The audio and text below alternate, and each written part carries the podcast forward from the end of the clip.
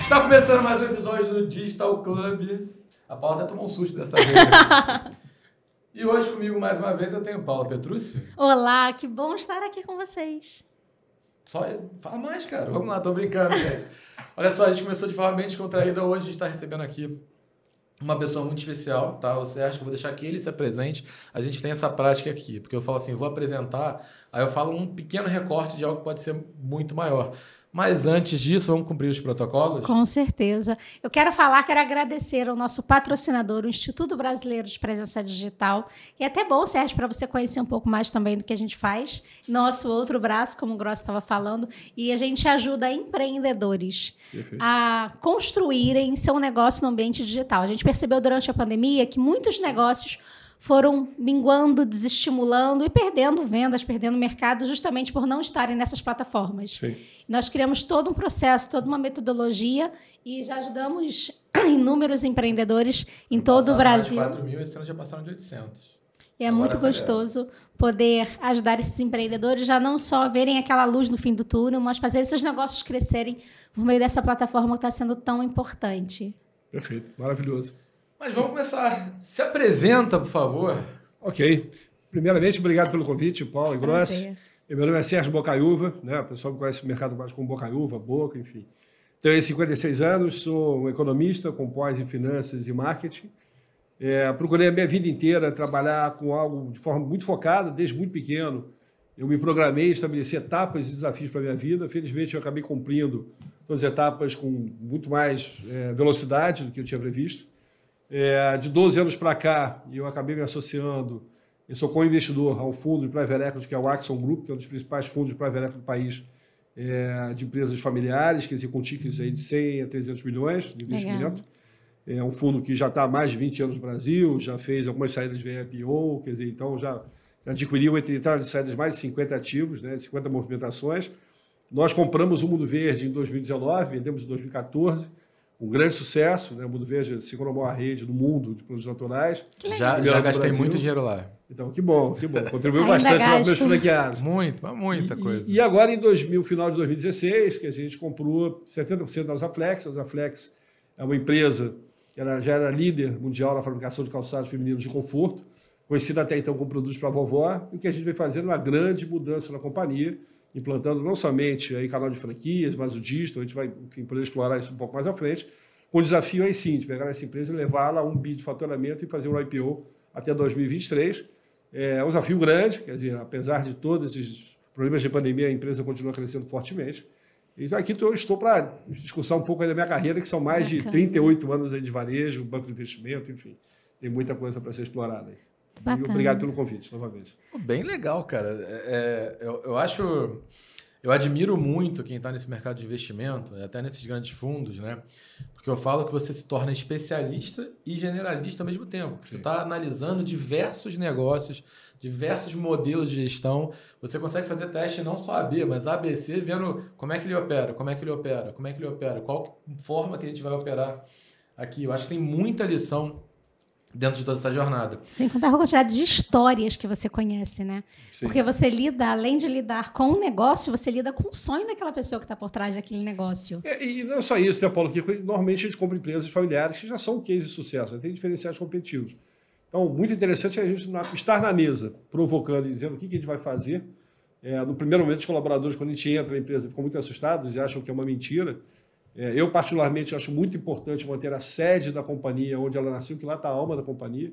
Então, eu, como carioca, agora estou no sul do país. Né? Eu estou em Igrejinha, que fica 30 minutos de gramado a uma hora de Porto Alegre.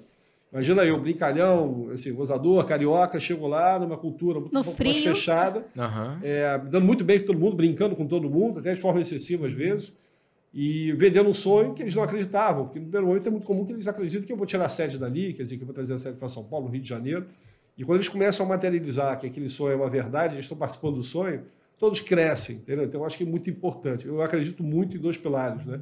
Que é gente, para mim, é o pilar mais importante da companhia, e inovação. Né? É claro que você tem que ter um produto certo, com diferencial competitivo, com bom preço, mas isso, para mim, eu acho que é o básico, né? Eu acho que quando você já tem esse conteúdo, e por isso que a gente investe em empresas, É, e quando a gente vai investir em empresa, a gente olha três pilares. Olha qual é o diferencial competitivo do produto, da companhia, é, qual é a escalabilidade desse negócio de forma orgânica e como é que eu saio desse negócio. Porque o meu trabalho associado a um claro. fundo para ver equity, eu tenho que estar saindo desse investimento no prazo de 5 e 7 anos. Então, esses são os três pontos críticos. A partir do momento que a gente acredita naquele dia que a gente entra, já tem um mapeamento, uma modelagem muito assertivo. Então, a gente erra muito pouco. É, então, as pessoas falam, pô, Boca, mas como é que você consegue escolher ativos e fazer tanta transformação? Na realidade, é assim. Há 38 anos que eu pego empresa e acelero fortemente.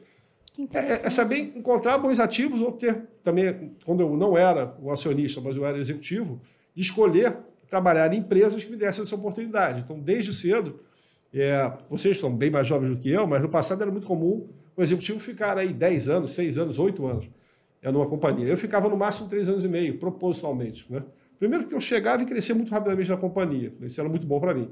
Mas o fato de participar de empresas de diversos segmentos me deu muito know-how e muito, muita informação, muito conhecimento. Então, eu trabalhei no mercado financeiro, depois eu fui diretor financeiro do Boris, reestruturei o Boris e vendi o Boris. Depois eu fui. Você levou Cater... muito dinheiro meu de todos os lugares, cara.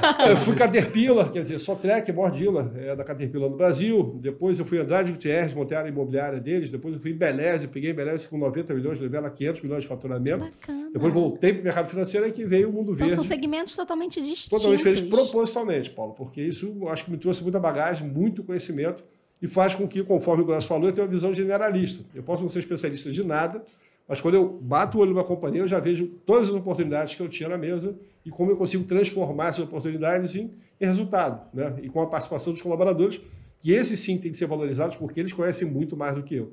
Então, acho que esse é o, é, é, é o, é o diferencial competitivo que eu consigo carregar. E com uma visão de varejo muito forte. Né? Mas deixa eu te perguntar uma coisa, né? Você falou que você entrava nessa empresa, você também era promovido rápido. Sim. Por que, que você acha que você conseguia essa ascensão? Essa ascensão? Quais eram as atitudes? qual era o comportamento ou o conhecimento que você tinha que fazia com que você conseguisse ascender rapidamente, né? E onde é que você aprendeu isso tudo? Né? Porque essa visão você com certeza desenvolveu ao longo dos anos e continua desenvolvendo até hoje. Eu acho que a gente nunca para de aprender de fato, né? Mas teve um momento zero que você falou, cara, vou fazer isso. Mas vou fazer isso porque eu já tenho confiança para fazer isso. Sim. Né? Agora, só tem uma questão que remete até a minha infância. Né? Eu estudei no Santa Inácio a minha vida inteira, colégio tradicional do Rio de Janeiro, e naquela ocasião você tinha um time de futebol que era Cobras e Largatos. Cobras eram os melhores jogadores, Largatos eram os péssimos. Né? Uhum. Eu talvez não tivesse a capacidade naquele momento de ser um Cobra. Mas para a questão relacional, eu consegui estar no time dos Cobras. Você fez economia onde? Na PUC? Na PUC. É. Você sabe que tem um padrão clássico de Santo Inácio economia na PUC, né? Eu Sim. acho que é quase uma extensão automática. Sim, sem dúvida. Quer dizer, porque até para os jesuítas, então isso acaba acontecendo. Mas naquela ocasião eu percebia que era importante ter um relacionamento. Então eu comecei a desenvolver uma cultura muito forte de relacionamento. Que é o que jovens hoje em dia têm muita dificuldade, porque esse isolamento faz com que eles não sabem se relacionar. Uhum. Eles têm muito mais engajamento às vezes, mas não têm dificuldade de relacionar. Né? De ter o não também na sua frente, que você saber trabalhar o não também é muito importante. Isso fez com que eu fosse já uma pessoa desafiadora e boa de relacionamentos. Então, e aí com o embasamento técnico, quer dizer, e a minha ousadia, isso fazia com que eu promovesse e provocasse mudanças estruturais fortes. Então, todas as companhias que eu entrei, eu consegui provocar mudanças muito fortes. A Sotrec, quando eu entrei, era uma empresa que é dealer, Caterpillar, americana, estava na pior crise da sua história no Brasil, é, enquanto a Lyon, que era o maior player nacional, que era de São Paulo, teve uma estratégia é, de não se desfazer dos estoques, o que eu conversei na ocasião com os acionistas é, vamos vender tudo, fazer caixa, fazer o leaseback da, da operação da sede e zerar a dívida e vamos ser mais agressivos. Isso fez com que ela tivesse uma estratégia assertiva e se tornasse o maior player do país. O Bob's é a mesma coisa. Quando eu entrei no Bob's, ela era investida da Vendex, que era um dos maiores grupos holandeses. Né? Eles tinham saído do apartheid da África do Sul, vieram para o Brasil, compraram todas as operações de varejo disponíveis. Ou seja, alguns vocês vão saber, mas Sears, Ultralar, Bob's, shoppings e tal. Perderam 440 milhões de dólares no Brasil, porque eles compraram na alta e o varejo brasileiro caiu. Eu peguei o Bob's esfacelado, né, porque o Bob's é uma operação que já nasceu meio torta, né, porque foi o Bob Falkenburg que veio aqui jogar pôquer era o farrista e acabou abrindo o negócio. Como é que é essa história aí? Eu também não conhecia. É, o Bob Fogelburg era um jogador de tênis conhecido, ele era um playboy, veio para o Brasil, jogava muito pôquer. E aí, numa brincadeira de uma mesa de pôquer, deram a ideia para ele de montar uma operação que no passado nos Estados Unidos já era sucesso, de fast food, ele acabou montando, muito mais como oportunista. ganhou uma, uma loja, que era uma loja ali no Leblon, no poker, na mesa de poker, a pessoa Jogou a chave da loja e perdeu a loja, assim começou o boato. Cara, são as, as, histórias que a minha, que a minha mãe é. contava do passado. Felipe, você não pode jogar nada porque as pessoas perdem lojas, casas, é. apartamentos é. no jogo. Mas o que aconteceu? Foi um investidor que, na realidade, foi oportunista. Depois vendeu para a Nestlé. A Nestlé efetivamente tinha uma visão de indústria, não de varejo. Não deu certo, e veio a Vendex. Então, é uma empresa que já nasceu torta, vamos dizer assim, porque nunca teve na sua raiz o investidor com uma visão empreendedora de fato de fazer o crescimento. um processo de negócio. Que é um né? problema, né? Da sequência quando você vende companhia. É porque o, o desafio de cultura também é gigante. É né? muito importante, talvez seja um dos mais importantes. E por isso, é, é, que eu tenho uma. Acho que é uma qualidade, que você tem que ter um empreendimento muito grande, de quando eu compro um ativo, eu moro no Rio de Janeiro, eu tenho que me sacrificar e manter a sede da companhia onde ela está. Não foi assim, diferentemente no Mundo Verde, que é Petrópolis, mas é muito próximo do Rio de Janeiro como da Usaflex fica duas horas de voo do Rio, mais uma hora de carro, enfim. Tem essa prerrogativa de estar afastado da família e tal, não é fácil. Não todo mundo que aceita isso. Mas eu acho que isso é muito importante, porque a cultura da companhia está lá, a história da companhia está, a alma da companhia está lá. É, o Mundo Verde, quando eu vendi, é, a família Wizard acabou levando a empresa de Petrópolis para Petrópolis. O Mundo Verde, infelizmente, hoje não vale 30% do valor que me pagaram há sete anos atrás. E curiosamente, eu estava pensando nisso, né? Durante muito tempo, eu fui muito consumidor do mundo verde, tá? Não só das comidas, porque eram mais saudáveis, tinha... Numa época não tinha lugar, comida integral em vários locais, salgado Sim. integral, alguma coisa, já tinha no mundo verde. Mas eu também, na época que eu era atleta, né? Eu comprava whey protein, com a musculação, aí várias coisas de dieta, tipo... Não lembro se era linhaça, mas tinha algumas coisas que eu comprava, assim, que só encontrava no mundo verde. Acho que era quinoa, pode ser? Sim. A quinoa foi a gente que trouxe para o Brasil. Então, acho que foi Legal. quinoa. Já em 2010, 2012, talvez. Eu tinha várias coisas na minha dieta lá, que era super regrada. Fiquei... Eu sei que vocês não acreditam, tá? Mas eu já, foi atleta algum já dia. fui, já fui. Alimentação regrada, sono regrado, eu tomava muito cuidado com isso tudo. Né? Mas, cara, realmente eu, eu, eu não passo mais pelo mundo. Já não vejo tanto no mundo verde como eu via antigamente, já não compro mais no mundo verde como eu comprava antigamente. Até porque muita coisa que tinha no mundo verde hoje em dia, né? Você encontra eu vejo cada vez mais em qualquer outro lugar, ah. entendeu? Uma coisa interessante, falando de mundo verde, o mundo verde tem uma história muito bonita, né? Na verdade, a família Antunes, que é de Petrópolis, os irmãos foram morar fora do Brasil. A mãe estava muito doente, os filhos voltaram para o Brasil para acompanharem os últimos anos da mãe já se alimentavam de forma saudável lá fora. Quando voltaram para o Brasil, perceberam que não tinha nenhuma oportunidade de, de compra desses produtos naturais, montaram uma lojinha em Petrópolis. Essa lojinha foi um sucesso. Naquela ocasião, estava se montando no Brasil a ABF, a Associação Brasileira de Franquias. Eles perceberam ali uma oportunidade de começar a crescer através de franquias, cresceram de forma desestruturada, né, toda empresa familiar. Não era o core, core, core business deles, eles tinham um patrimônio imobiliário muito grande em Petrópolis, por outras razões e até que eu, num banco de investimentos, fui bater na porta do Jorge e percebi ali uma mina de ouro. Né? E vendemos um projeto muito interessante porque. O banco era modal também. Modal, exatamente. Só para falar, porque o modal sempre aparece nas conversas aqui. É normal, tem um padrão de empreendedores Sim. aqui de esportes e modal. Sim, tá? A gente estava percebendo isso tudo. Depois a gente até abre o capítulo do Donato. O Donato começou comigo como estagiário na Embeleze, um fenômeno, né? É, e depois eu acabei puxando ele para o modal. É, não era para trabalhar comigo diretamente, acabou trabalhando.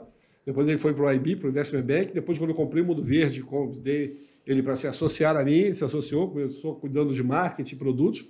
Depois ele foi para a Esquadra, depois a Esquadra acabou tocando Imaginário, com grande sucesso vendeu, e agora está numa nova aventura na vida dele com adventos. É um garoto, eu falo garoto que tem 36, 38 anos, é, mas de enorme potencial. Talento, que é outro prazer que eu tenho na vida, viu, Grosso e Paulo?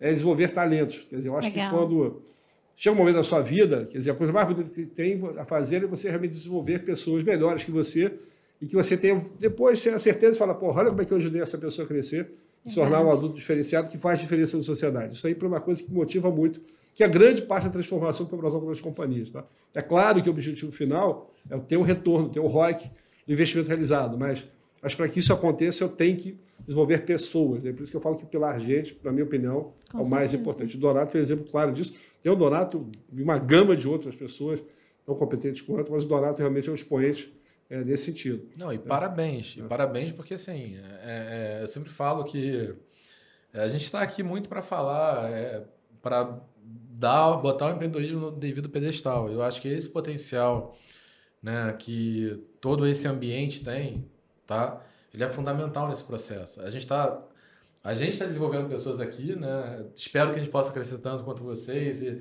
fazer tantos donados também como você ajudou a desenvolver nesse processo todo. E, e isso motiva, né? Você vê que você conseguiu mudar uma vida, uma família, do outro horizonte. E essa pessoa, né? O Donato também ajuda muita gente. Ele me Sem ajudou lá atrás. Então, assim, talvez eu seja, sei lá, neto ou, ou, fruto dessa árvore que você já plantou, que já está. É, na verdade, eu sou só a escada, né? Porque eu acho que para você crescer com a ajuda que o Donato deu, para o Donato crescer com a ajuda que eu dei, é mérito seu, é mérito dele. Porque Perfeito. ninguém faz nada sozinho. Aquela brincadeira, o sucesso vem antes do trabalho, né? só no, no, no dicionário. dicionário. Né? Porque não, não tem mágica, você tem trabalho. Eu trabalho, eu tenho 56 anos, tenho um posicionamento financeiro fantástico, trabalho 14 a 16 horas por dia. Né? Com prazer, sem usar droga, enfim, gosto de festa, se der, eu saio todo dia para festa, me divirto. Gosto de promover festas na companhia. Agora, na pandemia, obviamente, fiquei restrito. Mas eu acho que porque festa você está comemorando o quê? Resultado, comemorando vitórias. E as vitórias se propagam quando vocês comemoram. Mas só voltando lá para o Mundo Verde, quando eu visitei o Mundo Verde, é, eu me lembro até hoje, o Jorge, que é o fundador, falou assim: ah, cara, você é um muito pequeno né, para vocês do banco e tal. Eu falei, cara, não existe coisa pequena, existe coisas diferenciadas. Olha. O seu ativo é diferenciado. E na, na ocasião, eu não posso citar valores para questão ética, mas até contratual, mas imagina que a empresa valesse 100 milhões. Tá? Nós pagamos para ele 87 milhões e meio e os outros 12,5% ficariam na nossa venda.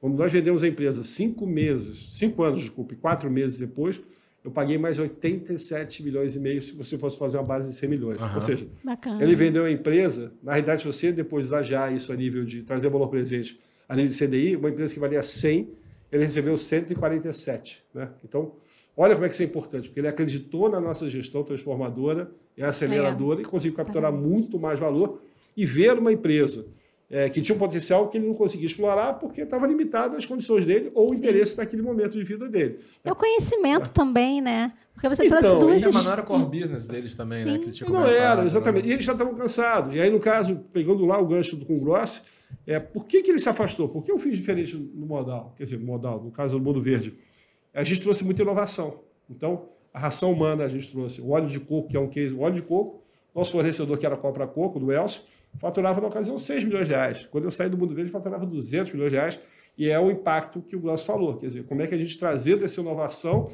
transformou uma empresa do interior de Maceió numa potência brasileira, entendeu? Então, é isso que acaba provocando o empreendedorismo, acaba provocando essa, essa distribuição de renda, distribuição de conhecimento. É isso, geração de trabalho, trabalho geração de, de valor, emprego, quer dizer, isso que é muito perfeito. legal. Quer dizer, e aí, não, não diferente também agora na Usaflex, porque a Usaflex era uma empresa 100% familiar, e quando a gente entra, a gente entra com uma visão diferenciada, trazendo o canal de franquias que eles não tinham. Basicamente, quem tinha no mercado brasileiro franquias e calçados era Arezzo, né, com grande sucesso. Mas era unidade Calçados própria? Porque já era bem grande a Usaflex também. Né? A Flex tinha particularmente multimarca é, e alguma coisa de exportação. Então, com a nossa entrada, a gente criou o canal de franquias. Em três anos, abrimos mais de 240 lojas. Legal. Já temos mais de 16 lojas no exterior. Tem uma 52... que toda vez que a gente passa lá, Paulo Sim. fica assim, ó, é. tá vindo aí. Tá vindo Não, aí. É, é interessante falar disso, porque você... A gente até comentou um nos dias que a gente estava passando não tal, porque você falou, ex-sapato da vovó. Sim. Outro dia a gente estava até passando na vitrine falando isso. Nossa, a gente conhecia, eu conhecia os Aflex como os minhas avós, uhum. enfim, aquele sapato confortável.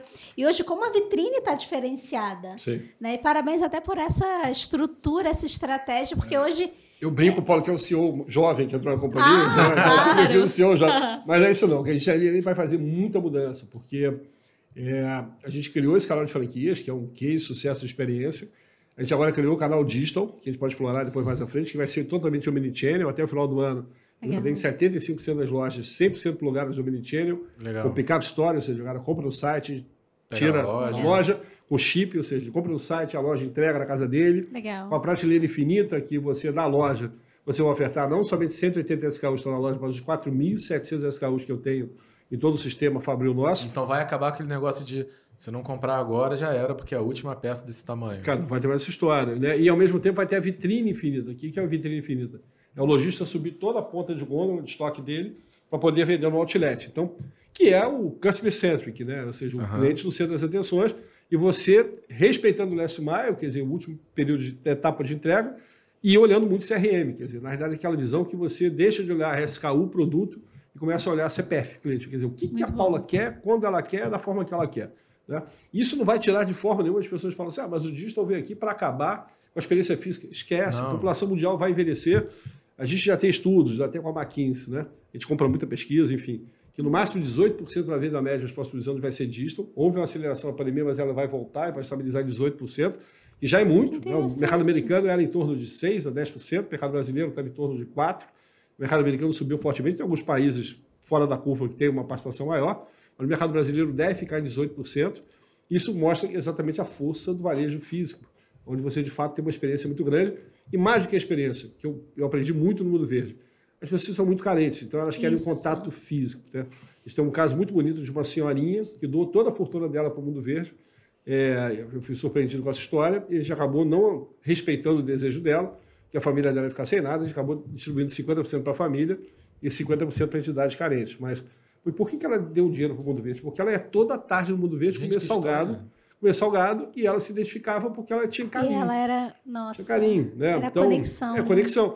Uma história muito bonita também do Mundo Verde, é uma pessoa de Fernando Noronha, eu nunca fui a Fernando Noronha, porque a loja não se pagava, tanto que eu, eu cedi para ela os direitos de, de, exploração da marca, se ela tem que pagar nada. Mas ela tem, essa senhora tem uma história muito bonita. Ela é nativa de Fernando Noronha e ela ia para Recife todo mês, porque o marido ia fazer compras em Recife. Hum. Tá? E, a, e a irmã dela teve um câncer terminal e ela, já desesperada, é, ligou para o saque do Mundo Verde naquela ocasião e o saque deu toda uma tratativa de como cuidar daqueles últimos momentos de vida. Ela acabou prorrogando a vida da irmã em quatro anos. Então, a história é fantástica. E com isso, um dia o Jorge estava em Fernando Noronha, e aí estava o Açaí de Noronha, que é uma loja dela, que é um iglu, né, da época de, guerra, de, enfim, uhum. que era uma base de defesa né, do Brasil. E aí, efetivamente, estava com ela e falou assim: a senhora deve ser a pessoa mais feliz do mundo, né, com essa paisagem maravilhosa. Ela falou assim: não, eu não realizei todos os meus sonhos. Aí falou assim: mas que sonho que a senhora realizou? Ah, tem uma loja lá em Recife que eu adoro, fico admirando toda vez que eu vou. Ele falou, mas qual é a loja? Posso lhe perguntar? Pode, é o Mundo Verde. Nossa. Aí ele falou assim, a senhora está brincando comigo? Ela falou assim, não.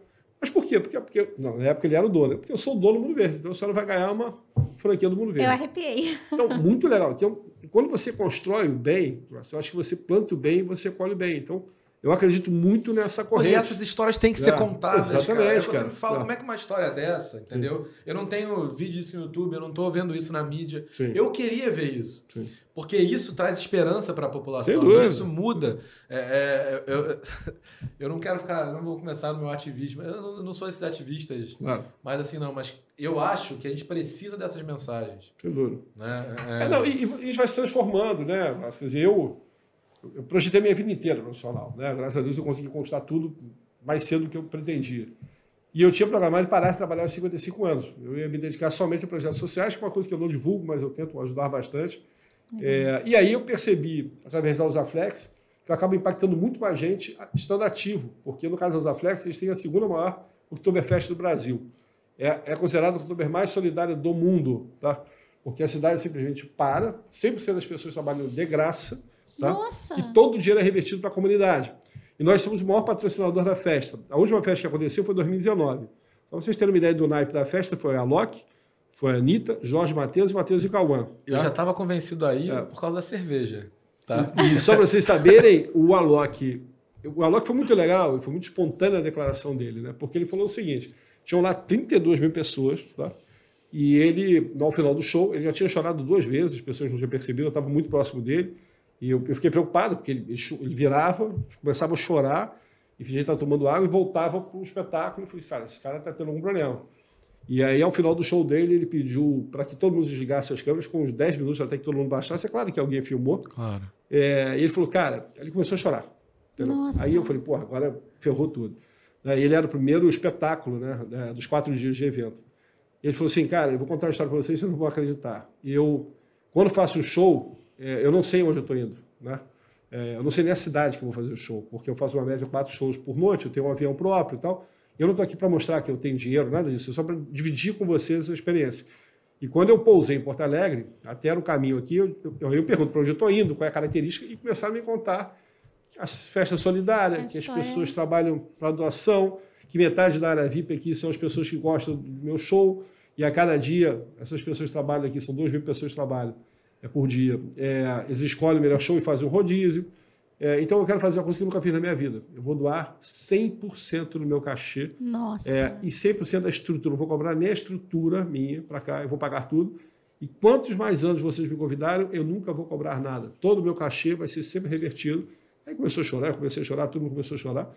É, posso até falar É, que o cachê isso dele foi. quase O cachê dele foi 300 mil reais, quer dizer, então, e mais 150 mil de estrutura, então quase 150 mil reais. Por quê? Porque ele ficou tão impactado em perceber que de fato era verdadeira aquela festa, ele sentiu aquela emoção que ele acabou doando o dinheiro dele. imagino como entendeu? foi o- o- Então, os muito demais legal shows, isso, os demais né? Então- dias, né? E, e por que, que eu falo isso? Porque hoje eu percebo que eu tenho, exemplo, número de dezembro de 2019, 3 mil colaboradores. Né? Então, quantas pessoas eu estou impactando? E ao patrocinar uma festa dessa, quantas mais pessoas eu estou impactando? Então, isso é muito legal. Então, tinha um momento da tua vida que, quando você conseguiu capturar tudo que você escolheu, é, eu acho que você contar histórias. né? Eu sou também professor do EAG da PUC, do Rio de Janeiro, dos cursos de gestão comercial e franquias. É, eu conto histórias. Então, tipo assim, eu vou lá, só que eu, divido com os alunos o que eu não gosto, que é a parte teórica. Então, eu pego a parte prática. Então, o que, que eu faço? Eu pego o Infomemo, eu só trago materiais que eu uso no dia a dia. Então, eu pego o Infomemo. O Infomemo, para quem não sabe, é um book que é feito quando a empresa é apresentada para a gente comprar na empresa. Né? Depois disso, eu mostro qual foi a nossa modelagem de compras, né? É, mostro os números, os grandes highlights, e eu, eu, eu, eu, provoco a companhia. Falo assim, vocês comprariam essa empresa ou não para a turma? E eu deixo eles falarem que sim ou não, e por que sim, por que não, e divido a turma em blocos. Né? E aí eles têm as expectativas e estratégias dele. É muito engraçado porque tem muita gente que faz muita bobagem, eu valorizo as bobagens, depois eu falo, cara, você seria ótimo, fizesse isso, você quebraria a empresa por causa disso, disso, ele morre de rir comigo. Mas, é, mas, por outro lado, eles têm uma experiência de vivenciarem o que a gente está fazendo no dia a dia. Né? Então, é o que a gente não sabe, né? que é muito Você legal. citou duas dizer, histórias de, de negócios que começaram com oportunidades e que poderiam ter crescido muito mais, mas não cresceram da mesma forma porque não passaram por isso que você está ensinando. Exatamente. E quando você não respeita a cultura, no caso do Mundo Verde, tiraram o Mundo Verde de Petróleo e levaram para São Paulo. Ok, o colaborador que tinha stock options deixou de ter. Então, para que ele vai se envolver, vai trabalhar mais se ele não vai ganhar na valorização da companhia? Né? Ele saiu do local que se sentia confortável, que eles perderam 95% dos funcionários que eu coloquei lá dentro e funcionários que já estavam lá mais de 15, 20 anos. Nossa. Então, você como é que você perde a alma da companhia? Quer dizer, parou de trazer inovação. Então, por isso que eu falo que sempre gente e inovação é muito importante. No nosso caso, na Usaflex, é, tem muita pesquisa, tem muito BI, né, Business Intelligence, tem muito marketing, quer dizer, a empresa tem, tem então um composto de fatores que levam a empresa para outro patamar. Mas quando você faz isso de forma estruturada e com uma visão de futuro, não existe pandemia que nos pare. Então, no meio da pandemia, a gente plantou agora o SAP Forrana for Fest, primeiro da América Latina, é, trocamos o BI, somos Great Place to Work desde que a gente entrou na companhia, que a empresa nunca tinha, é a primeira empresa no Brasil de calçados a ser certificada e por quatro anos consecutivos. Pô, mas organizando uma. Oktoberfest É. dessa, botando os funcionários lá no camarote, não tem como não não estar na lista dos Não, melhores é lugares para isso, né, trabalhar. cara? A né? gente climatizou 100% das fábricas, trocamos refeitórios, tem coisas básicas, trocamos transporte e tratamos eles com respeito. Então, acho que quando você, o colaborador, se vê valorizado, só para vocês terem uma noção, tem coisas simples, tá, Paula e que fazem muita diferença. No caso da Zaflex, eu construí um prédio novo na sede, né? É, e no passado, você tinha do outro lado da rua um auditório. Então, você imagina 1.400 colaboradores nessa unidade que a gente tem, que para irem para o treinamento tinham que atravessar a rua. Tudo bem, a rua não é arriscado, mas para ir ao auditório, mas não tinham contato com os dois prédios, que eram os prédios da sede. Então, a sede era realmente o castelo do rei. Os colaboradores não entravam no castelo. Né? O que, que eu fiz? Eu construí uma sede complementar, agrupado nos dois prédios que existiam. Com isso, eu ampliei em 100% o refeitório. Então, o que eles ficavam na fila 40 minutos, hoje eles comem 15 minutos, não ficam mais na fila. Né? Eu criei uma loja padrão, uma loja flag, não para venda a terceiros, mas muito mais para exposição, onde o colaborador, quando ele vai almoçar, ele passa pela loja, ele vê o que ele produz exposto, ele entra, tira a foto.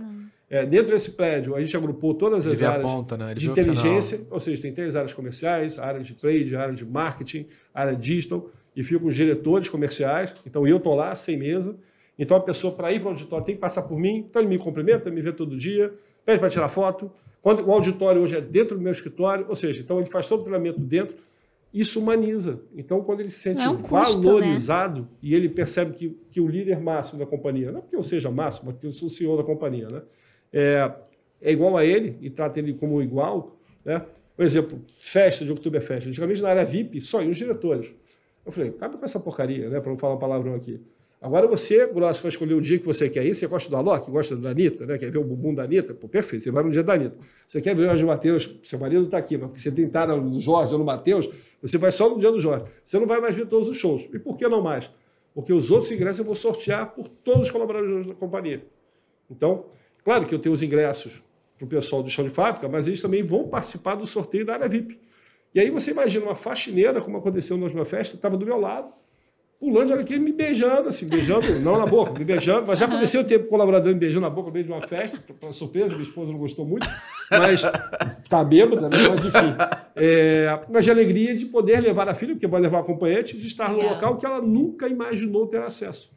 E essa pessoa então, ela cara, vai é defender a empresa com unhas e dentes. Cara, eu mostro que ela tem o mesmo dela. direito. Essa pessoa, se você sabe, se ela percebe é. que você sabe o nome dela, em muitas Sim. empresas, ela já se sente muito valorizada. Sem dúvida. Com, com essas experiências, então, é, é, isso é transformador. Sim. E quando ela leva a filha dela, né, é, é porque assim, a gente também fala aqui de ser humano o tempo inteiro, né? Sim. Então, quando ela leva a filha dela para uma experiência dessa, a filha dela fica com orgulho da mãe. Que duro. Ela chega, pô, minha mãe me levou lá no show, me deixou lá naquela estrutura. Ela vai querer trabalhar no Zaflex. Ela começa a ter sonho, entendeu? Ela começa a ter outra ambição.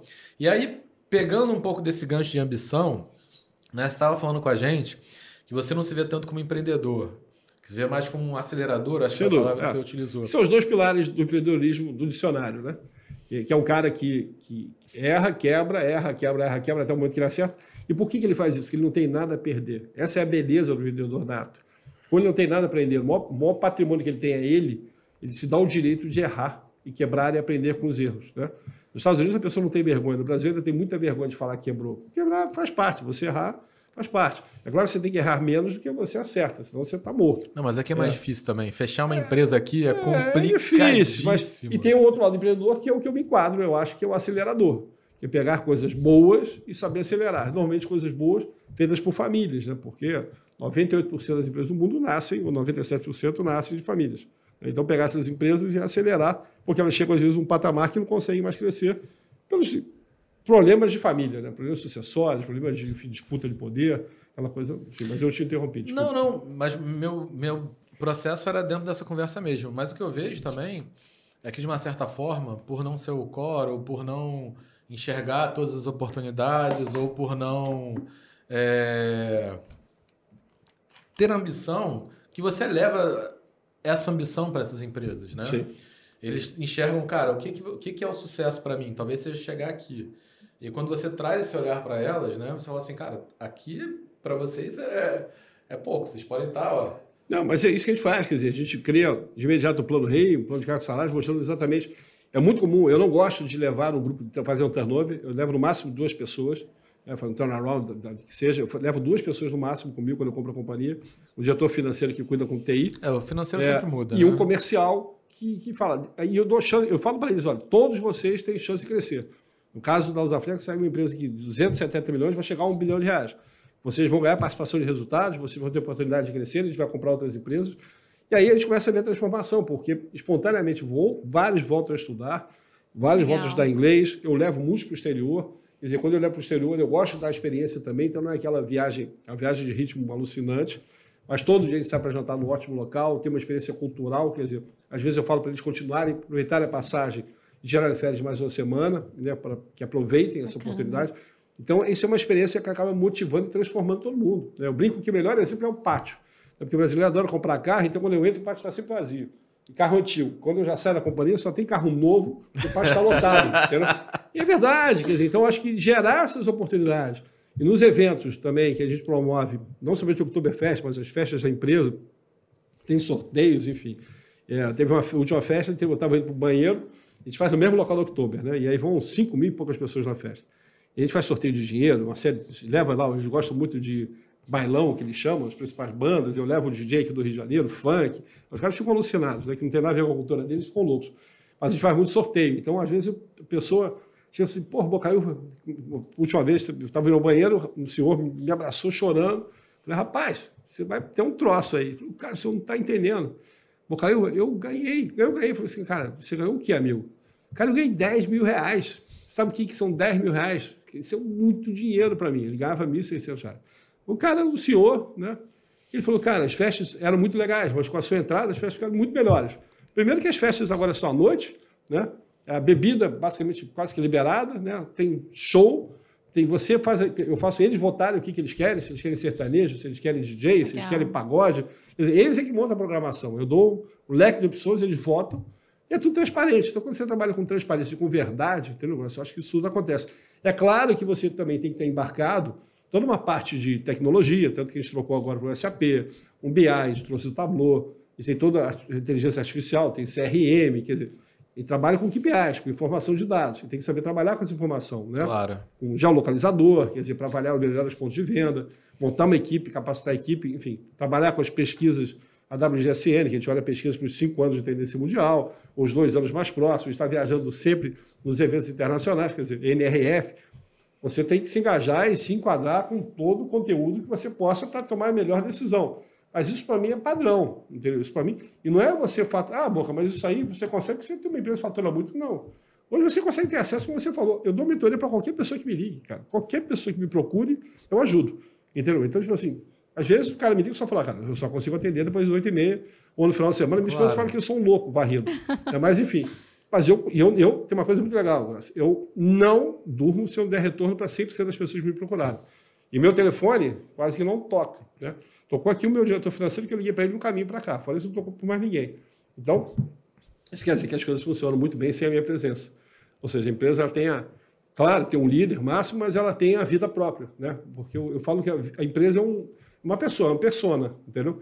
Tanto que quando eu trabalhava no banco de investimentos, quando eu ia tentar conquistar uma conta nova, uma brincadeira que eu fazia é o seguinte: Lácio, vamos qualificar a sua empresa digital. Quem ela é, homem ou mulher? Quantos anos ela tem? Como é que você vê essa empresa? Isso é um teste do IBGC, tá? Uhum. Eu não sei se você conhece esse teste. No final, você, normalmente, como dono da companhia, você vendia como se fosse a mulher mais gostosa do planeta, madura, rica, milionária, bem resolvida. Aí eu, eu mostrava, você tem governança? Não. Então, cara, você é uma empresa capitalizada? Não. Você tem uma modelagem de fluxo em caixa? Não. Então, assim, cara, olha que merda, você é uma, uma menina, assim, que tem muito potencial, mas tem 16 anos de idade. Você não é uma mulher já preparado e vistosa, seus 40 anos, né? bem sucedido. E aí os caras ficavam surpresos, né? porque eu mostrava tecnicamente como a visão do dono da companhia é completamente a visão de uma empresa estruturada vista pelo mercado. Né? Então, esse é um teste que a gente faz para provocar. E as pessoas choravam nisso, porque realmente mexia nas, nas, nos pontos críticos e muitas vezes empresas familiares, depois Eles a pessoa se abria, né? não percebem, e se abria e falou, pô, Boca, começar a chorar. E você, Boca, eu tenho um problema, me ajuda, eu tenho um problema sucessório na minha empresa. Eu tenho três filhos, tenho um filho que é. Que é muito normal em empresa familiar. Muito né? normal, muito normal. O problema sucessório acontece em todas as companhias. Né? Então, e por isso que a gente consegue fazer investimentos, porque normalmente é um problema crônico, né? Porque pegar um caso clássico de uma empresa. Esse é o gatilho para a pessoa. Cara, eu acho que toda. Vocês são mais procurados ou vocês mais procuram Não, as empresas? Procurado. A Axon recebe por mês algo em torno de 20 propostas. Então são 240 anos, investe em três companhias no máximo, quatro companhias, uma média de três companhias por ano. E, essa avaliação demanda aí uns nove meses, né? quase que um parto. Né? Então, é, entre você olhar, você fazer um no deal, né? uma proposta né? não vinculante, você de fato começar a fazer primeiras prospecções, aí de fato começar a gastar dinheiro. Hoje, para você comprar uma companhia, custa em torno de 2 milhões de reais, só de avaliação. Às vezes são 2 milhões de reais que você joga fora. Eu brinco que é igual uma empresa que perfura petróleo, né? que ela gasta 50 milhões de dólares por perfuração. E o cara gasta, às vezes, 100 poços, tá? de 10 a 100 poços para encontrar um poço de petróleo. Então, olha quanto é que não, não se gasta. Na verdade, desculpe, não são 50 milhões, são 5 milhões de dólares uhum. tá, por poço, tá? por perfuração. Então, o cara fura 100 poços para encontrar um poço. Mas também, quando encontra, ele vai ter um retorno de não de 100 para retorno de 500. Então, a conta funciona, porque senão ninguém seria idiota de investir 5 milhões de dólares por poço. Né? Mas é, é, difícil você garimpar um bom ativo. Né? É difícil. E muitas vezes você garimpa e na hora H com questões familiares, a operação não acontece, né, por alguma questão de conflito. É, e, e, nesse ponto todo, né, é, você comentou da questão da cultura, da questão de manter a alma da empresa. Você tem que chegar levando gestão, levando ambição, levando é, é diversas técnicas e, e amadurecimento, Sim. ao mesmo tempo que não perde a alma. E aí uma dúvida que eu tenho, tá? Você comentou muito de todas as plataformas que vocês trabalham. Trabalhar CRM, eu conheço várias empresas que trabalham CRM, colhem os dados, mas não conseguem ter uma cultura chamada data-driven, né? que a Sim. pessoa é guiada por dados para fazer com que as pessoas olhem aqueles dados. Então, é normal, por exemplo, não é bom, mas é normal uma loja colher os dados, tem um grande CRM e o vendedor sequer olhar Sim. as informações daquele cliente para fazer um contato. É tipo o como se não houvesse. Como que você faz para desenvolver isso, para promover essa cultura é, baseada em dados dentro de uma empresa que talvez não tivesse, né? Porque não sei se muitas vezes já vê como um esforço, né? É mais um trabalho, é um esforço. Cara, o, fun o, funcionário pode entender isso com, não como uma forma positiva em primeiro momento. Né? Eu vi tem que mudar essa mentalidade. Eu vi recentemente, Paulo, acho que foi até o Gustavo, que é sócio aqui do IPD, que colocou. 70%, uma pesquisa que falava que 70% dos vendedores com menos resultado, eles veem preenchimento de relatório como algo ruim, tá? E só 30% dos vendedores com grandes resultados veem o preenchimento do relatório como algo ruim. Né? Porque claro que é mais um esforço, mas... É, eu acho que você tem que, primeiro, que capacitar, treinar, capacitar e mostrar o porquê a necessidade de você ter essa ferramenta e saber utilizar a ferramenta. Né? Existe uma mudança de mindset muito grande no varejo brasileiro, que até muito pouco tempo você não liberava nem Wi-Fi para os colaboradores, porque, de fato, para a questão cultural, eles ficavam voando, né? Perfeito. Então isso mudou. Hoje em dia, um vendedor ele é um agente ativo de vendas. Então, ele de fato ele não vai ficar passivo aguardando o, o cliente passar ali e entrar na loja. Ele vai ter que capturar a Paula. Paula, olha o que eu tenho de inovação. Mas ele tem que mostrar para a Paula, a Paula gosta de vestir azul, ela gosta de usar lenço. Então, olha o lenço que chegou, olha o que chegou de Perfeito. cor azul. Então, você tem que customizar aquela informação para o que você quer, Paulo. Quer dizer, então ele tem esse papel ativo, ele é quase que um, um, um influencer, né, vamos dizer assim. Né? Você tem algumas lojas aqui no Ria Farm que já faz isso muito bem. Então, é, ele é um influencer. Porque é um influencer se você pensar forte. que o influencer é o cara que em algum momento ele tem que vender alguma coisa ou promover alguma ação, né? Esse vendedor ele está promovendo ações. Então, mas você tem que provocar essa mudança. Você tem que ser um agente de mudança. Então, você tem que provocar de que forma? Capacitando. Tem que autoridade. Você né? tem que remunerar esse cara. Você tem que ativar esse cara. Quer dizer, a nível de remuneração, ele tem que ser reconhecido, ele tem que ser valorizado em premiação. Então, é, isso é uma transformação que você desenvolve. No nosso caso, a gente tem uma universidade corporativa, a gente estou no trabalho de campo, eu rodo muito campo, eu sou uma pessoa que, por mim, eu fico uma semana no máximo na companhia. Tá? Eu, é, tirando a pandemia, o que, que eu faço? Eu vou toda segunda-feira, pego um voo de corno, seis e meia da manhã, né? pouso às, às, às dez e meia, é, desculpe, seis e meia, pouso oito e meia, é, dez horas da manhã eu estou na fábrica, né?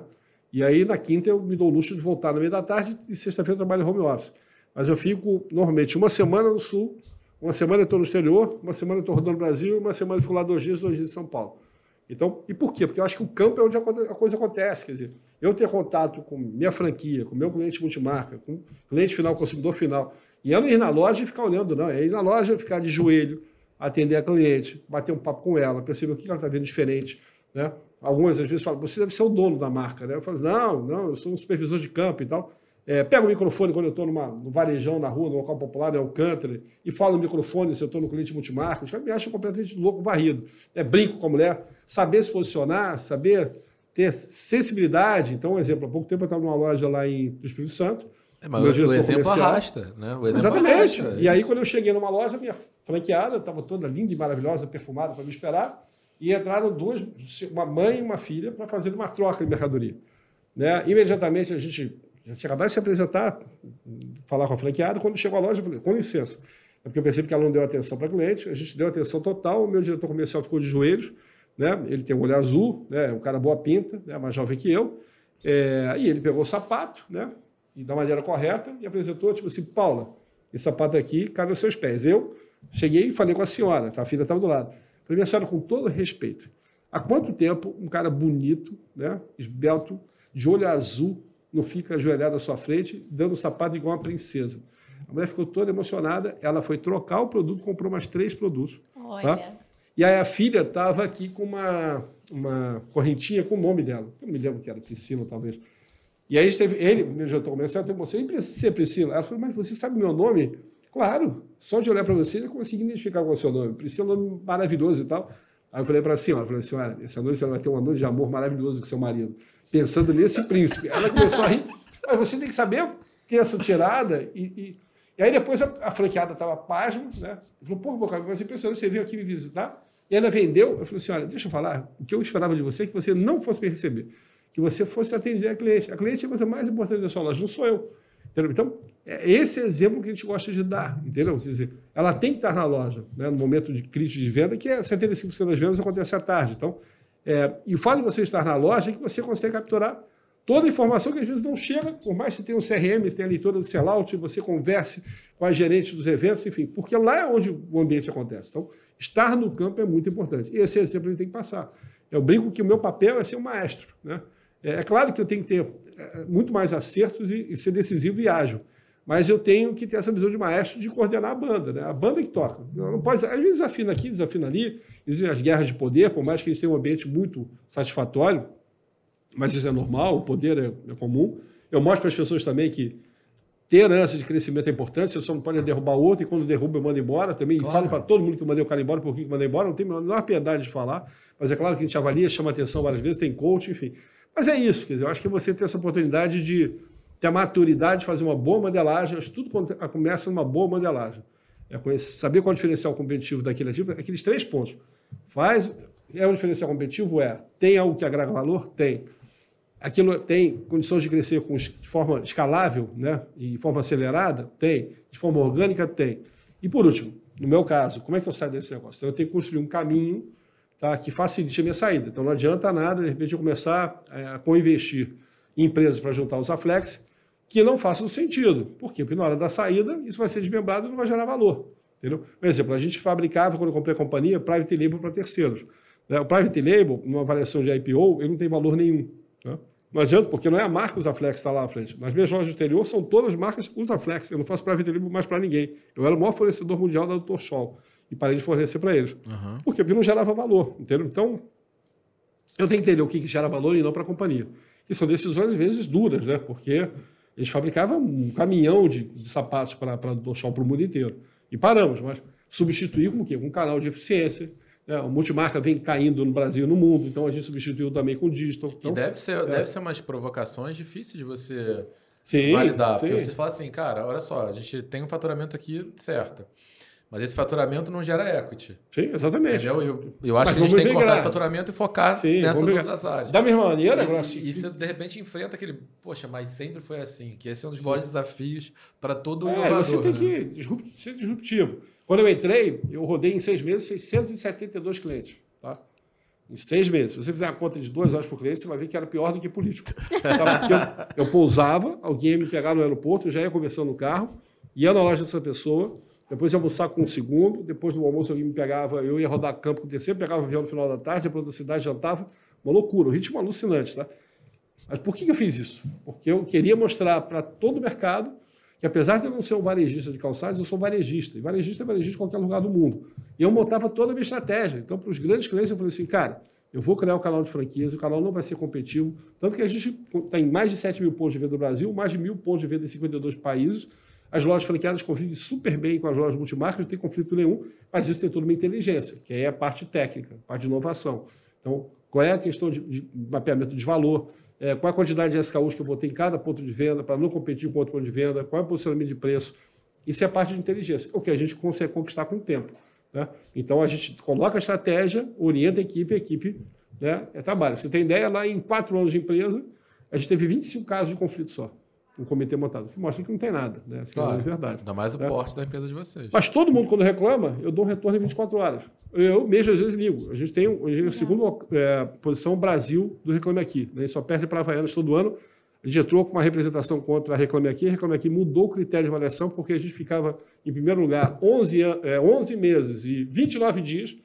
E no último dia do prêmio a gente perdia, porque os caras da Havaianas colocavam um robô né? E esse robô simplesmente transformava todo aquele resultado. Ele entrou com uma representação e eles agora mudaram o critério. Tá?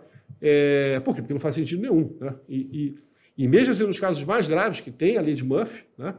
eu, como CEO, ligo para a cliente, né? me apresento e a gente acaba encantando essa cliente, é surpreendendo. Há pouco tempo teve um caso muito bonito, uma moça ia casar, né? ela teve um problema com, por da, da, da, pandemia, acabou prorrogando o casamento em um ano, depois ela tomou a decisão que ela ia casar de qualquer forma, depois ia fazer uma grande festa. Numa, em uma semana ela entrou em contato com a gente. Esse caso eu fiquei sabendo, nem passou por mim, você viu como é que a minha, minha equipe é muito boa, né? É, do call center. E aí ligou e falou assim: Eu queria muito casar com o sapatão Zaflex. Ela falou: Não, não há problema nenhum, a gente faz questão de dar um presente para a senhora. Eu falei: Mas eu vou casar em uma semana. E a gente demora, em média, 45 dias para produzir um sapato. Né? E eu estou implantando SAP. Né? Ela falou assim, tudo bem, a gente vai dar um jeito. E aí fizeram o sapato como ela queria, mandaram para ela uma caixa toda customizada, escrita à mão, com recadinho, com bilhetinho. A mulher fez um vídeo lindo do casamento dela, foi um casamento só para 20 ou 30 pessoas. É, e ela encantada, chorando no vídeo, enfim, muito legal. Isso é surpreender o cliente. Né? A gente não faz isso por marketing. Né? Quando eu tenho na companhia, a gente tem um, tem um Nossa, projeto. Está marcado na vida dessa pessoa. A vida dessa pessoa. Vocês têm métrica? Sempre. A gente tem um projeto isso? chamado. Tem, tem, tem, tem coisas que não tem métrica, tem coisa que é espontânea, entendeu? Você tem que Porque- fazer coisas que não escalam. é, também, isso é né? claro que não pode ser, não pode ser todos os dias as noivas todas do Brasil procurando os afetos, a gente vai conseguir atender. Mas é um caso que é tão verdadeiro que foi atendido. Isso comoveu a minha equipe, e minha equipe montou uma frente de trabalho exclusivo e teve um trabalho que envolveu toda a fábrica, porque é, teve que fazer os processos todos por fora do sistema. Né? Então, tipo assim, totalmente impossível. Né? Foi um, enfim, um envio aéreo para ela com custo. Isso custou, o sapato deve ter custado para a companhia talvez 600, 700 reais, se você colocar a hora trabalho, quer dizer, muito mais do que um sapato normal. Mas não importa, o que importa é que a consumidora ficou impactada e ficou feliz. Entendeu? Isso que é muito legal. A gente tem um projeto que vocês depois podem pesquisar, chama-se Pé de Igualdade. Tá? São PCDs, né? são pessoas especiais. Quando eu entrei, quase ninguém conhecia o projeto. É um projeto reconhecido no Brasil como as empresas mais inovadoras e mais encantadoras no tratamento de pessoas especiais. Quando eu levei para a primeira convenção, todos os meus franqueados e todos os meus colaboradores de campo choraram. Eu, eu, eu- toda apresentação que eu faço, eu passo esse vídeo, eu choro uma barbaridade, porque o projeto é lindo, lindo, lindo, lindo, lindo. E por que, que ele é interessante foi valorizado por mim? Porque é um projeto que humaniza a fábrica. É o que eu tenho um colaborador que fala isso no vídeo, né? Ele falou assim, cara, às vezes eu chego aqui estressado. Quando eu vejo uma pessoa especial vem e me abraça, porra, eu vejo como ela é pura. Então, por que, que eu estou reclamando da vida? Né? Então, tipo assim, são coisas, são exemplos que a gente tem que dar. Né? Então, isso eu acho que é muito legal. Eu acho que quando você traz essa verdade no dia a dia, as coisas funcionam. Né? É, por isso que eu falo que eu falo muito É, mais de é. gente, de emoção, do que de business. Né? Porque eu acho que o business, de fato, quando você tem um ativo diferenciado e você programa esse ativo, você vai construir. Tudo veio para você. Quando você. Eu não sou judeu com Santenácio, eu sou católico que só vou hoje à igreja para casamento e para missa em sétimo dia, tá? Deixar bem claro. Mas. É, até porque, olha, obrigado é a missa, eu fiquei 17, 12 anos da minha vida na missa três vezes por semana. Então, peguei ojeriza aquilo, mas com todo respeito aos católicos, enfim. Mas eu acho que, de fato, quando você promove coisas boas, é, você está ajudando, está conspirando a favor. Né? É como você falou, essa questão de empreender. Quando você dá mentoria e tal, que é um pouco do dom do Donato, né, que tem Endeavor, tem uma série de outras frentes que ele tem, ele faz aquilo que ele contou aqui, que eu vi, foi um lindo podcast que vocês fizeram, que ele contou uma história que a, que, a, que a esposa dele criticou, que ele foi lá no carnaval. Já aconteceu também, no meio do carnaval, eu conversar com alguém de mentoria. Minha esposa também falou, cara, você é louco, cara. É, ser vai- criticado por esposas é um padrão. É um tá? padrão, é, exatamente. Parabéns, Thaís, A gente é. tá no caminho certo. Mas acho que as esposas reconhecem e têm muito orgulho da gente. Né? Eu acho que isso. Na e os verdade. filhos E também. apoiam muito, né? Apoiam a gente tá falando muito, da crítica, é. a gente não, não falei do apoio, mas o apoio, sem, pelo menos a minha, sem ela, nada disso seria possível. entendeu? Cara, eu acho o seguinte: é, existe uma verdade. Eu acho que atrás de um grande homem tem uma grande mulher. Porque é, quando a gente está no desbravamento dessas, desses desafios, se você não tiver alguém que segure a peteca com a família, quer dizer, não adianta. Você pode ter farra e tal. É igual o cara que se separa, né? O cara se separa, porra. O cara na vida, hoje que nunca teve na sua adolescência, porque o mundo mudou, ficou tudo mais fácil. Mas depois, quando ele chega no vão, ele fala assim, cara, qual é o valor que você está gerando na minha vida? Ah, né? Pegar uma, duas, três, vai mudar o Que era o que eu sentia quando tinha 15 anos. É, exatamente. Quer dizer, então, tipo assim, é, é difícil. Eu acho que as pessoas. Por isso que é a beleza da vida, né? Você amadurecer, você reconhecer o que, que vale, o que, que não vale, o que, que é amigo, o que, que não é amigo. Acho que é isso que a vida, quando você, depois de um tempo, como eu já estou, já com 56 anos, é, apesar que eu tenho uma mente hoje de 40, talvez 38, né? É, o corpo não, o corpo já está com seus 48 anos, né? Mas você acaba valorizando outros, outros fatores, né? Então, quando você vê essas coisas acontecendo, é que motivam, né? Que fazem as coisas de fato. E olha que de eu trabalho muito, né? Eu não tenho uma vida tranquila, né? Eu trabalho muito. E isso também serve de exemplo para meus filhos. prazer, né? Exatamente, serve de exemplo para meus filhos. Há 15 anos que eu estou nessa vibe de viajar muito, seja na época do Modal, seja depois do Mundo Verde, seja agora no Zaflex. Ou seja, meu filho mais velho tem 23 anos, minha filha 19. Então, um período importante da vida deles, eu estava fora, mas quem eu tinha em casa tinha minha esposa. E quando eu estava em casa, eu era um super pai. Então, eu levava teatro, levava festa, viajava com frequência. Então, você também tem que ter aquele momento que você está dedicado à família, você tem que qualidade. ser 100% da família. É isso né? Então, isso que é importante. Saber equilibrar. Né? E você também, na sua vida particular, saber equilibrar. né? trabalhar muito, mas fazer esporte, no meu caso, me dá prazer sair à noite, então saio à noite, conheço pessoas, porque eu gosto de pessoas, então isso eu acho que, que muda, né? Entendeu? Então ajuda. Eu também adoro e confesso que nessa pandemia é uma das coisas que eu mais sinto falta. Eu falo para minha esposa, minha esposa é dermatologista, é médica, então ela, ela bem ou mal, ela tá vendo muita gente, né? Porque toda hora tem pacientes, pessoas diferentes que vão aparecendo eu estou muito focado no nosso, na nossa equipe, né? A gente está muito junto à nossa equipe, né? E eventualmente, fim de semana, a gente encontra familiar ou poucos amigos, mas eu sinto muita falta do bar. Sim. De estar tá lá com todo mundo, o pessoal tá fazendo o quê? Desce aí agora, vem para cá, passa aqui, toma aqui. Cara, eu sinto muita falta. O programa grosso que eu não, não abro mais é a praia, porque a praia eu acho que é um dos programas mais democráticos que existem. Na minha rede de vôlei em Ipanema, eu tenho porteiro, eu tenho entregador de jornal, né? Que é a profissão que está para acabar, né? mas eu tenho, cara, eu PHD, eu tenho presidente do Supremo Tribunal Federal, presidente não, mas é, o uhum. Barroso também joga na rede. Eu tenho pessoas de níveis mais diversos possíveis, né, que estão ali de sunga, que vão gastar 10 reais, vão tomar um mate e um biscoito, é, agora o mate já subiu o biscoito também. Antigamente eu tomava dois biscoitos ou dois mates e biscoito. Aliás, mate de galão é a melhor bebida que já inventaram. Tá? Exatamente. Mas outra conversa. É um programa popular, você está no ambiente aberto, saudável, você cai no mar, você se purifica, né? Com iodo, com sal, você limpa as energias negativas. Você ainda vê uma mulher bonita de vez em quando passando e ainda aplaude, né? Porque a minha rede a gente para, aplaude quando vê uma mulher passando no calçadão, a mulher se sente valorizada, né? E não existe uma mulher que não gosta de ser valorizada e de ser respeitada, né? Mas enfim, mas é isso. E aí ali é um momento de descontração, né? Descompressão, vamos dizer assim. Né? Então acho que isso também é importante. Né? Vocês estão. Vocês já expandiram as barreiras do nosso país, né? Vocês já estão Sim. em outros países também. Onde é que vocês estão presentes hoje? Então, a gente está muito forte em toda a América Latina, é, na Europa, no Oriente Médio, agora está crescendo forte e agora a gente está começando a abrir uma frente nos Estados Unidos. O mercado dos Estados Unidos, se você tem ideia, é, é um mercado difícil de entrar, mas ele sozinho, a gente entrando, isso não foi modelado, ele dobra o tamanho da companhia, só o mercado americano. Ele dobra o tamanho da companhia. Pô, mas eu vou falar um negócio, eu acredito muito na entrada dos produtos brasileiros lá, Sim. especialmente calçados, tá? Sim. Tem moda feminina também que eu acho possível. A minha esposa, né, a minha sogra, é, a irmã dela, elas têm um pé grande, né? A minha esposa calça 39, 40, a minha sogra calça 42, elas são altas, tudo mais. E o que acontece? Muitas vezes aqui no Brasil é difícil achar sapato. Sim. elas procuravam quando viajavam lá fora. São Paulo era mais fácil, lá fora tinha mais opção. Só que os sapatos lá, elas sempre acharam horrorosos. Então, Sim. assim, quando eu ia com minha esposa para lá, eu comprava um monte de coisa, mas o que ela não comprava, por exemplo, era sapato feminino, que era feio. E vestido de festa. Que é outra outro perfil, sabe? Ela fala, cara, eu acho tudo isso aqui feio. Então, mas o grande erro, é das marcas. Eu, eu, eu, não conheço nenhuma grande marca brasileira que tenha obtido sucesso com franquias tá, no exterior, tá?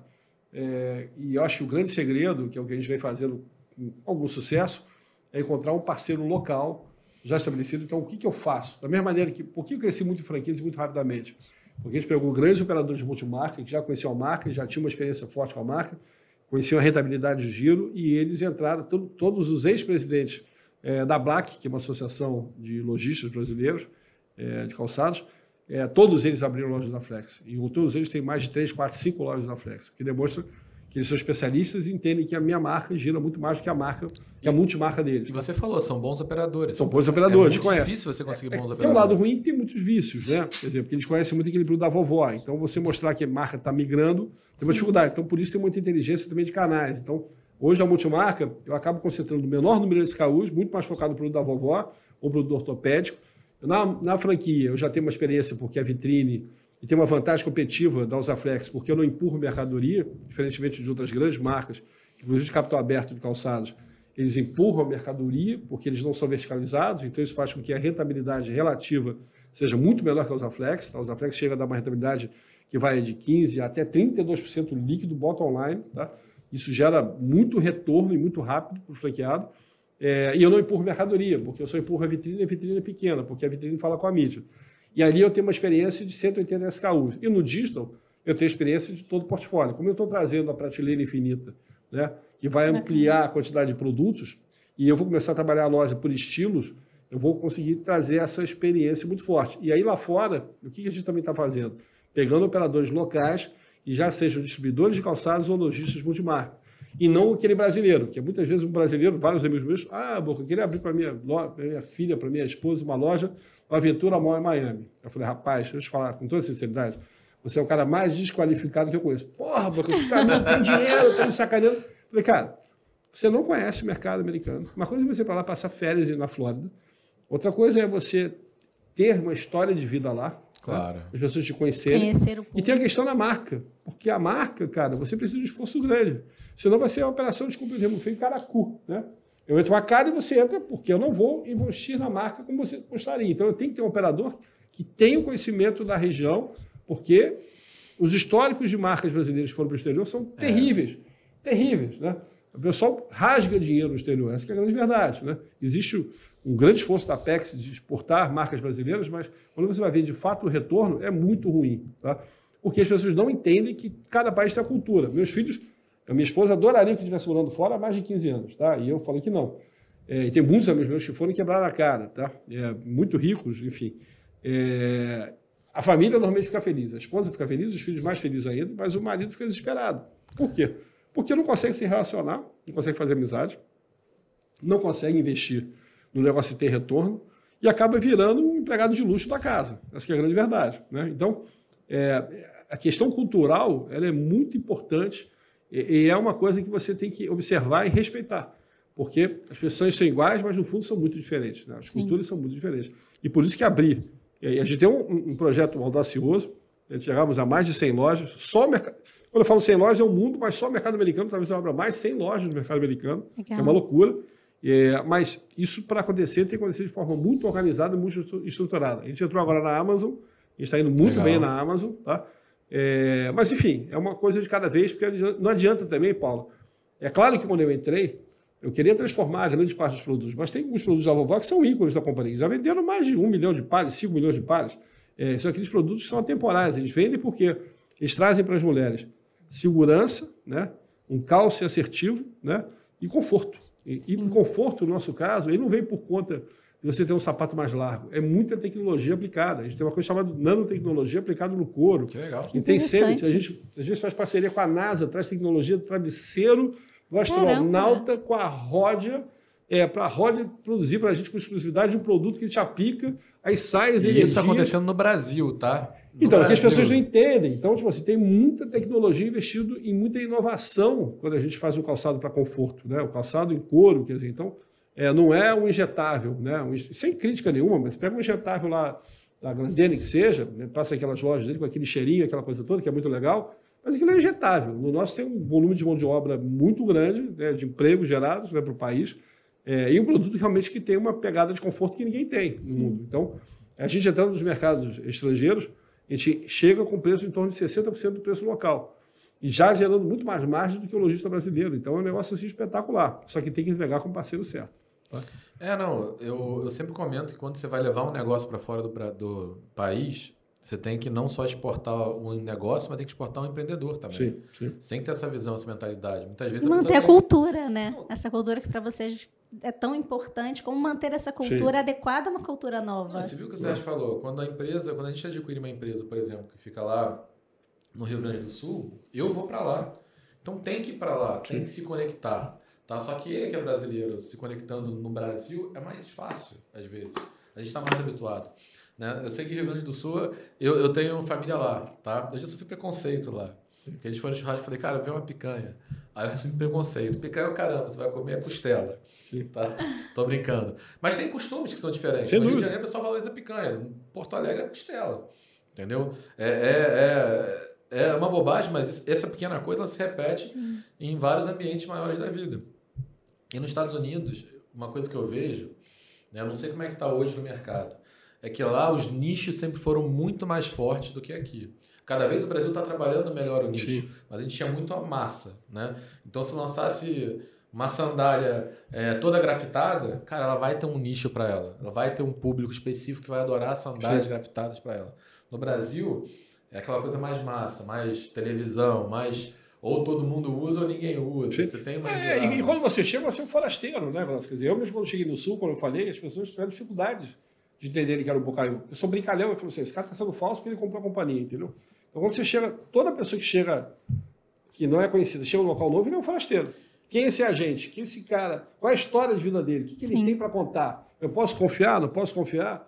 Isso vale para qualquer marca, para qualquer pessoa. Né? Perfeito. Né? Os estados lá. Se aqui no Brasil, que é um país continental, já tem muita diferença de estado para estado, Sim. eu acho que lá mais ainda. Porque até as leis são completamente diferentes de um lugar para outro. New York era completamente diferente Sim. de um cara do Texas, que vai ser completamente diferente de um cara, sei lá, do interior. Você tem aquele fazendeiro clássico, né? Sim. A gente pega aquela visão é, do cowboy antigo, aquele cara que só cuida dos animais. Você tem essas pessoas nos Estados Unidos. Você tem pessoas que são completamente, cara Nunca olhei para um animal na minha vida. Olha, você, você viu uma questão né? na Emberese, é, a gente chegou a avaliar para comprar beleza natural, né? Foi investido por um grande fundo e foi um insucesso danado. Eles chamam para Nova York, né? Eu vou até falar, York, até, né? então, vou até falar do caso deles, eu tenho antiético para comentar, mas você vê que é, que que gente, eu faço muita pesquisa, eu brinco com a minha esposa que eu sou os maiores entendedores de mulheres no Brasil, porque eu faço muita pesquisa de mulher. Então eu já trabalhava, trabalhei com cabelo, né? Em beleza, trabalhei com corpo, Agora com sapato. Daqui a pouco eu vou para roupa íntima ou outras coisas mais. Mas, enfim. É, mas eu faço muita pesquisa de mulher há mais de 15 anos. Tá? É, e é importante, engraçado que no Brasil, a, o negro, agora está começando a ter uma mudança de paradigma. Ele não quer o negro na embalagem. Né? O negro tem o aspiracional de ser branco, né? do cabelo liso. Então, aquela época o Netinho de Paulo, tinha do Negritude Júnior, beleza natural, eu tive lá com, com a Leila e com a Zica, e ela disse, não, porque o negro tem que ter o negro na embalagem. Eu falei assim, ah, Deixa eu falar para vocês, vocês vão tomar um rumo totalmente equivocado, né? Porque o Brasil não está nesse estágio ainda. O americano, sim, negro, valoriza o negro. Então, se você botar numa embalagem de produto para negro, que tem uma pessoa branca, ele não vai comprar produto. No Brasil, não é o aspiracional. Tanto que eles montaram beleza natural em Ipanema, e eu falei para eles, olha, isso aqui vai ser um fracasso. Porque Ipanema, para quem conhece o Rio de Janeiro, eles montaram em Ipanema perto da, do canal, né, do Jardim uhum. Alá. Eles tinham que montar onde? Na Teixeira, é, é Teixeira de Melo. Por preconceito meu, não, mas porque ali tinha uma grande favela e o Beleza Natural falava muito com pessoas domésticas, pessoas, pessoas mais, mais simples. E por que, que eu fui, quando eu fiz, falei com a Leila e falei com a né? Zica, eu falei assim, você, você é preconceituoso? Eu falei, não sou não. A babá da minha casa, a empregada da minha casa, não querem que eu ande na rua e percebo que elas saíram com o cabelo alisado de um cabeleireiro. Elas têm vergonha de me encontrar saindo. Elas até têm orgulho de estarem com o cabelo liso após o encontro comigo, mas não querem mostrar que elas estão ali. Se for na Teixeira de Melo, Gente, isso é uma coisa simples, tá? Quer dizer, ela é complexa filosoficamente, mas é simples de você avaliar. Mas isso vem aonde? Através de pesquisa, através de observação. Né? E não adianta. É uma não, empresa, e, e que é uma empresa claro, investida pelo fundo isso que, que, e deram com burro na água. Isso que ele está falando não é opinião. É São é dados de é, análise é, de comportamento das pessoas. Exatamente. Quer ver, no sul do país, a gente tinha 3 mil colaboradores. Eu cheguei para a minha área de HO e falei assim, olha, eu quero cadeirante, infelizmente não tenho nenhum cadeirante, e tem pouco negro. Aí minha área de DHO, que é desenvolvimento humano organizacional, pessoas, não, Boca, claro que a gente tem pessoas. Cara, eu não tenho nem 35 negros. Aí o pessoal, claro que tem, tinham 32 negros na companhia. Nossa.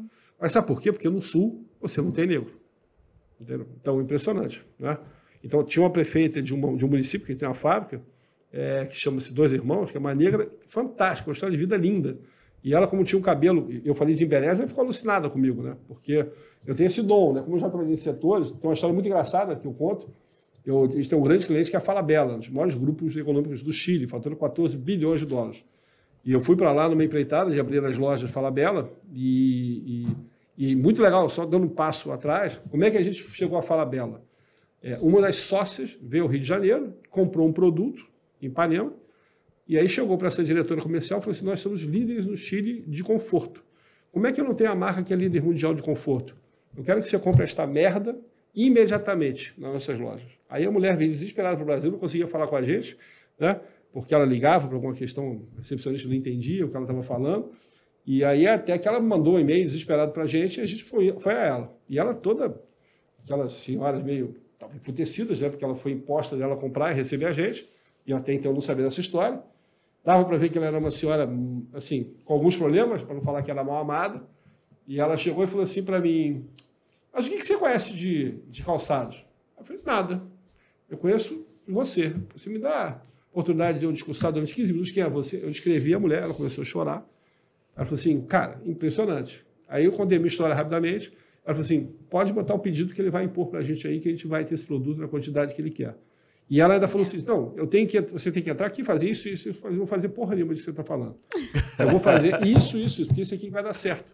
Porque a marca não está no país, Então eu vou trazer uma, uma equipe minha técnica que vai rodar as suas lojas, vai capacitar os seus colaboradores, vai atender seus clientes no primeiro momento durante um mês. E aí a gente vai ter uma experiência, vai ajustar e vai dar certo. Pô, está voando e vendendo a Falabella no Chile e toda a América Latina. Entendeu? E por quê? Mas o que, que quebrou? O meu, meu gerente internacional ficou louco, né? Quando eu falei com ela que eu ia descrever que era. Ele já me conhece, assim, porque é um louco, né? Pode ser um case sucesso, pode ser um fracasso total. Mas é lógico que eu. Como eu tudo na vida, né? Como, Como na, vida. na, vida. Mas ali a intenção foi quebrar, porque eu senti que ela estava ela, ela fazendo uma coisa por imposição. Resistente. Então, né? Ela ia colocar um produto, um corner pequenininho que não ia dar em nada. Então eu falei assim: olha, me desculpe, deixa eu quebrar um pouco aqui essa reunião, deixa eu mostrar quem é você, qual é o teu operacional, o que você gostaria de fazer. E ela ficou encantada. E ela falou assim, cara, mas como é que você conseguiu perceber? Você acabou de me conhecer. Eu falei, sabe uma coisa? A maneira de se exportar diz muito. O seu olhar, a maneira de você colocar seu braço, cruzar as suas pernas, a defesa que você está tendo na nossa entrada.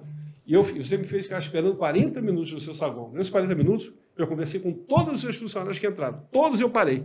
E eu perguntei como é que era a fala dela e como é que enxergavam você aqui dentro. Olha como é que eu tive uma percepção diferente. Ela falou assim, cara, estou impressionado. Eu falei assim, viu?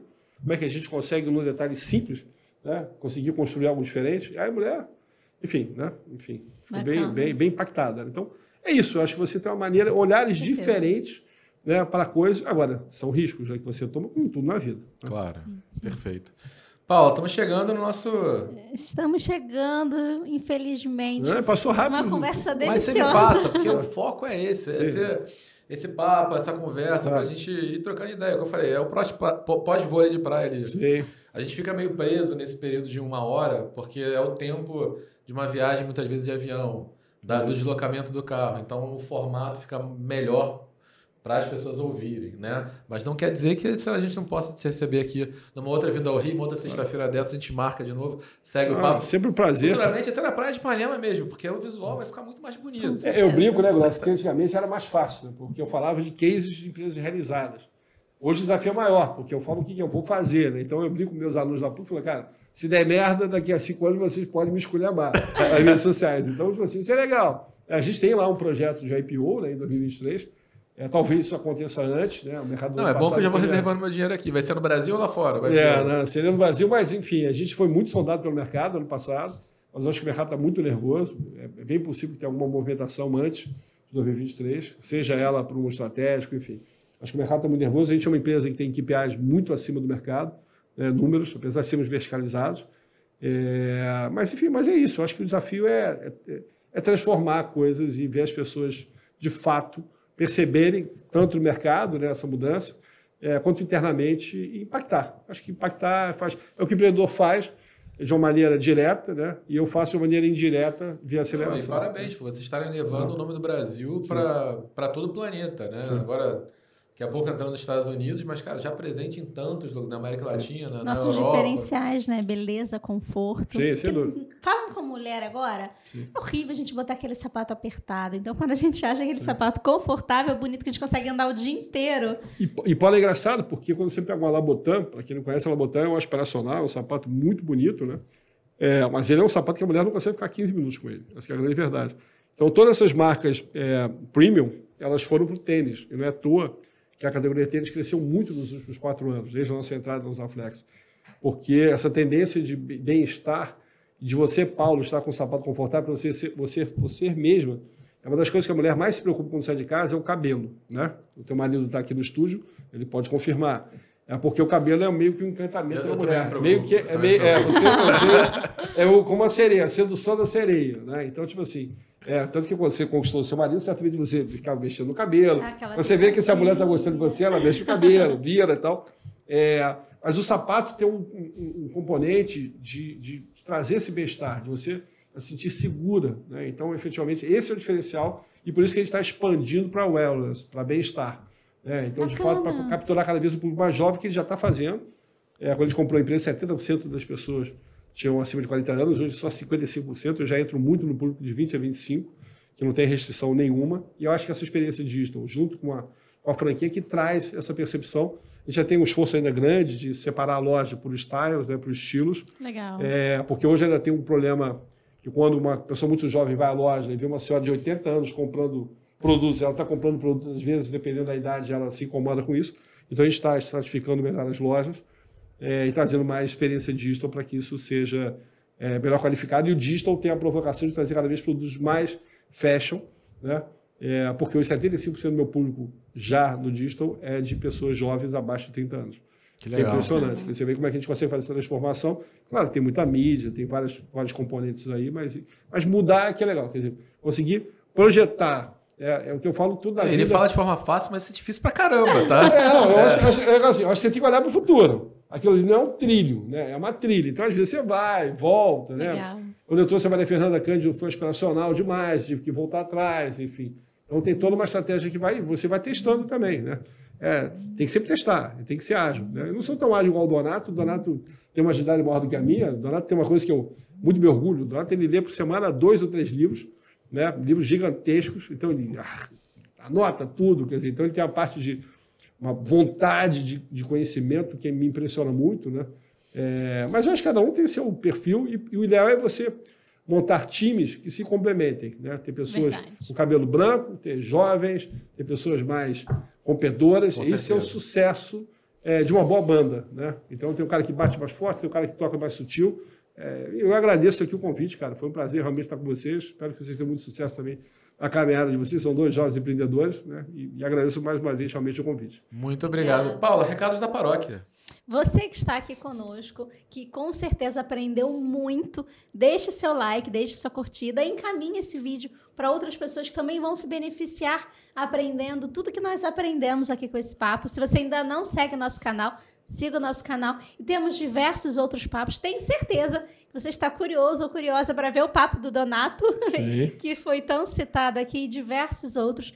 Então, temos conversas aqui com os empreendedores em diversos segmentos, em diversos sentidos, e com certeza vai contribuir muito para o seu desenvolvimento como empreendedor, como pessoa. E semana que vem na próxima quinta-feira, às duas horas, tem um novo podcast aqui nesse canal. Acompanhe, pois semanalmente tem conteúdo para você. E claro, né? A gente falou, deixa aqui seu like e tudo mais, mas nem todo mundo está vendo no YouTube. Você pode estar ouvindo a gente no Spotify, no Deezer, no Anchor, na sua viagem, onde estiver. Encaminha para todo mundo. A gente precisa de mais exemplos como esse sendo mostrados, sendo conhecidos no Brasil, porque isso gera referência gera inspiração. E é assim que a gente muda o amanhã, sacou? Não, não, não adianta só esperar que vai entrar político A ou político B. A gente constrói muito da nossa história. Entendeu? E vocês estão vendo a história de várias pessoas que têm construído, têm mudado, têm gerado emprego, têm gerado renda, têm gerado economia, modificado um pouco esse país, levando esperança para frente, levando um pouquinho mais de fé né, para a gente em momentos tão complicados. Por aqui foi. Tchau, tchau. Até a próxima. Tchau, tchau. Um abraço. Thank you.